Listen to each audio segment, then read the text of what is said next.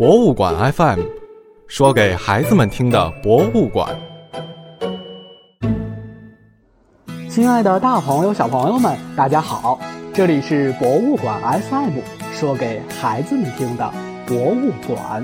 我是柚子哥哥。一零八五年，五十岁的苏轼来到了登州府驻地蓬莱。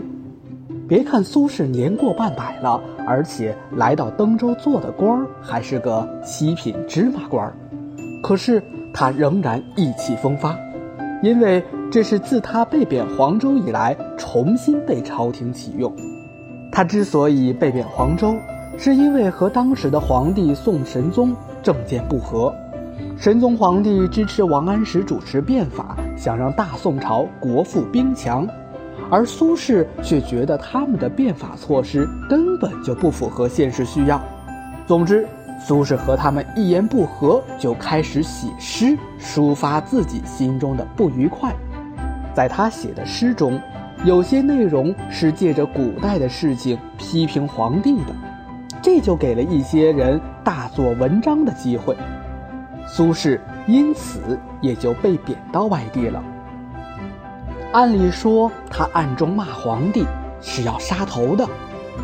可是，宋朝有着对士大夫、读书人的宽宏政策，何况苏轼又是当时文坛鼎鼎大名的人物，最后只被贬到了黄州，做了一个有名无实的团练副使。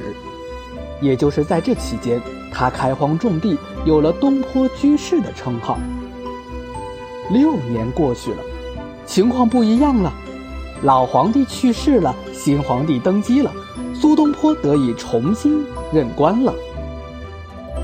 于是乎，刚刚建成二十四年还名不见经传的蓬莱阁，迎来了中国历史上的文学大咖苏轼。苏轼站在蓬莱高阁上。看着山海相连、波涛汹涌的景色，心情振奋。如此景色，不写几首诗词，怎么能够抒发他胸中的澎湃情感呢？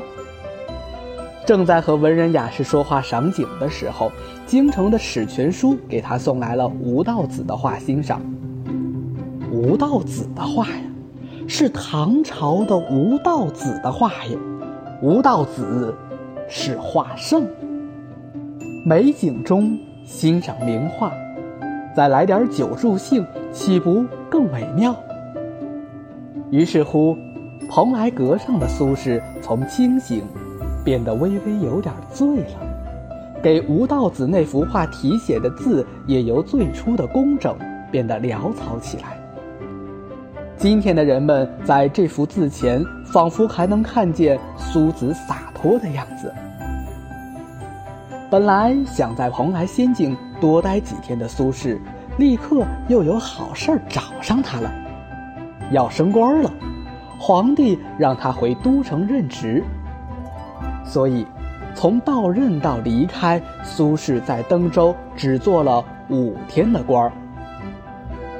虽然说升官是好事儿，但是临走之前，苏东坡心里有个愿望却没有实现，他觉得。非常遗憾。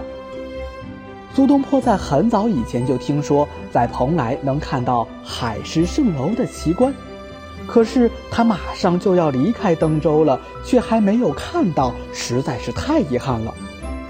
那神奇的蓬莱仙境能不能满足我们的大文豪苏轼的愿望呢？苏轼跟蓬莱当地的乡亲打听会不会有海市蜃楼。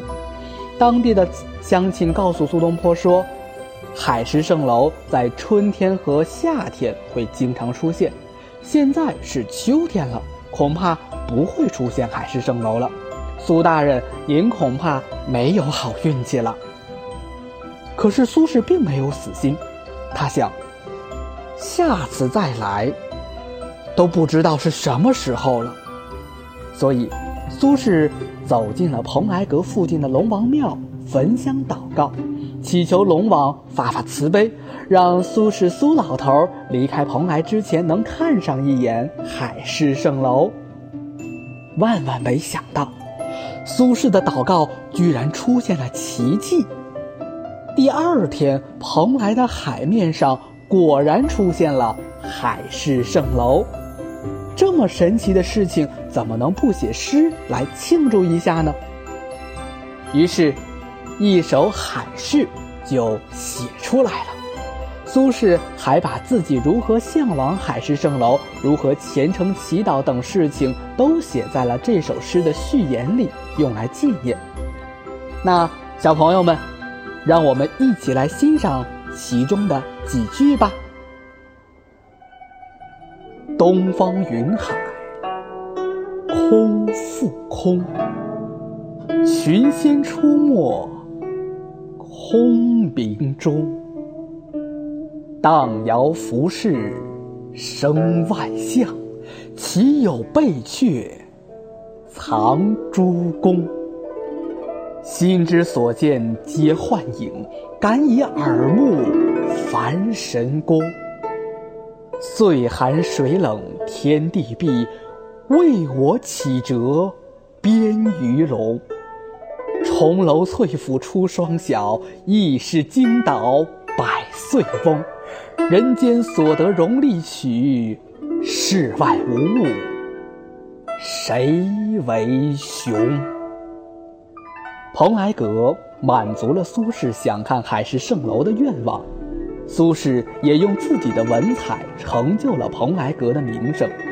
他与黄鹤楼、岳阳楼、滕王阁并称四大名楼，飞升海内外。